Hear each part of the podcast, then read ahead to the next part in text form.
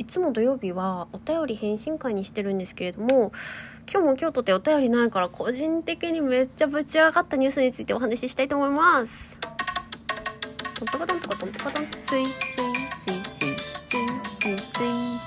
はい。スイスイ水餃子のラジオ鍋今日もゆるゆるやっていきたいと思います。えっとね、このラジオめっちゃお便り受け付けておりますのでね、え、こんなの送ってもいいのかなって迷ったらもうポチですよ。うんとね、ラジオトークの、あの、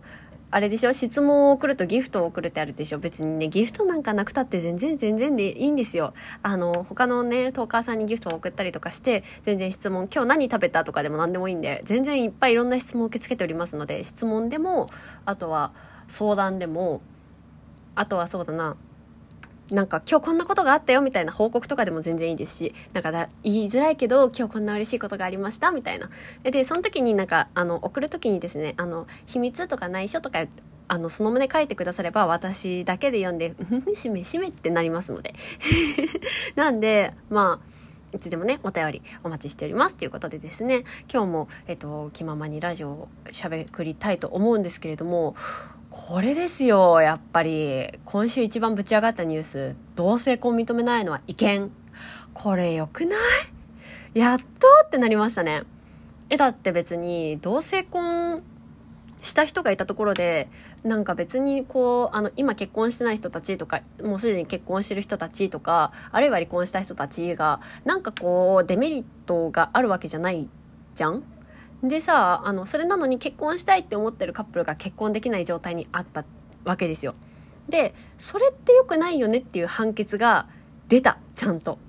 えマジよかったと思って。嬉しい。嬉しいことこの上ない。あんねあのあんねって言っちゃったのなんでってなんでって感じなんですけどいや本当にあの結婚したいカップルが結婚できないのなんでって思ってるんですよね。で、私は別にハニーと結婚したいって思ってないんですよ。てか、むしろ結婚しても法的なメリットが我々ないよねって話になってて。な、ないっていうか、例えば、えっと、配偶者控除。私、受けられないんですよ。あの、配偶者控除だって、あの、そんなね、配偶者控除受けられるほど私の所得低くねえしって感じですし、あとは、うんと医療費控除ですかね。医療費控除も、まあ、世帯ごとにあの、まあ、控除って可能なので、まあ、確定申告ってそもそもあの世帯ごとに出すからね、えーと、医療費控除とかもあるんですけど年間10万円以上医療費として、あの支出がないと医療費控除って受けられないんで2人で年間10万円も病院行くかあの病院への交通費含めてですね。行くかなって考えた時にいや行かんなって。でまあ他にもいろいろ考えたんですけどプラス今会社から単身手当とか家賃補助とかいろいろお互いの会社でお互いに単身者ならではの素敵なこうあの社内の手当だとかまあいろいろもらえてるわけですよ。プラスアルファで。でそれを合算したのと結婚後にそのまあ会社からもまた結婚後ももらえるけれどもお金うーんって比較した時にあの結婚した場合だとマイナス6万5千円くらいになるんですよねお金が。だからえじゃあギリギリまで手当もらえる年のギリギリまでもらってから結婚を考えても遅くないんじゃないって話になって一旦結婚してない、まあ、結婚した方がお金的にデメリットがあるから結婚してないよってだけだしそれをあのお互いの両親とか周りの人にも話して、まあ、納得してもらってるって感じなんですけどだから自分の意思で結婚するしないって選べていいし結婚したいって思ってんだったら結婚しなよっていうのが、まあ、基本じゃないですけどいやしたいんだったらしなよって。えだからさあの例えばあのなんだろうな ICU ってでしたっけ？あの集中治療室とかってあの家族しか面会できないじゃないですか。でそういう時にあの家族じゃない第三者扱いになったりしてあの面会できなかったりですとかあとは相続ですね。うんと、相続でもあの婚姻関係にないからあの相続あの基本あの配偶者ってあの半分くらいもらえるじゃないですか相続の時って。それがもらえなかったりとか子供もいなかったりとかするとあの大事な人に自分の財産を分けることが相続することができないとかそういうデメリットがあったりですとかあとはそうですねそれ考えると家とかもですかね家とかもそうですし相続に関しては、だからいろいろなデメリットがあるんですよ。まあ、我々カップルは持ち家もないし、まあ、死ぬこともまだないだろうと 相続とかまだ考えなくていいでしょとか、まあ、あとはなんか ICU に入るような大病はしてないし、まあ、お互い体は弱っちい方だけれどもそんな大病入院するほどの大病は犯しなんだろうあのなんだろう大病に侵されたことはないからまあいいでしょって感じでとりあえずあの月の6万5千円を優先して結婚してないっていう状態なんですね。ただやっぱそれおかしいでしょってあの同性婚を認めないのはね。だってそれで別に同性婚を認めたところで誰かにデメリットがあるわけでもないじゃないですか。なんだろうな。これあのルールルールを変えることについてでいつもあの思い出すのがうちの母校の中学校なんですよね。前にあのうちの母校だけあったひもちんという言葉の話をしたかもしれないんですけど割とうちの中学昔めっちゃ荒れてたみたいなんですよ。で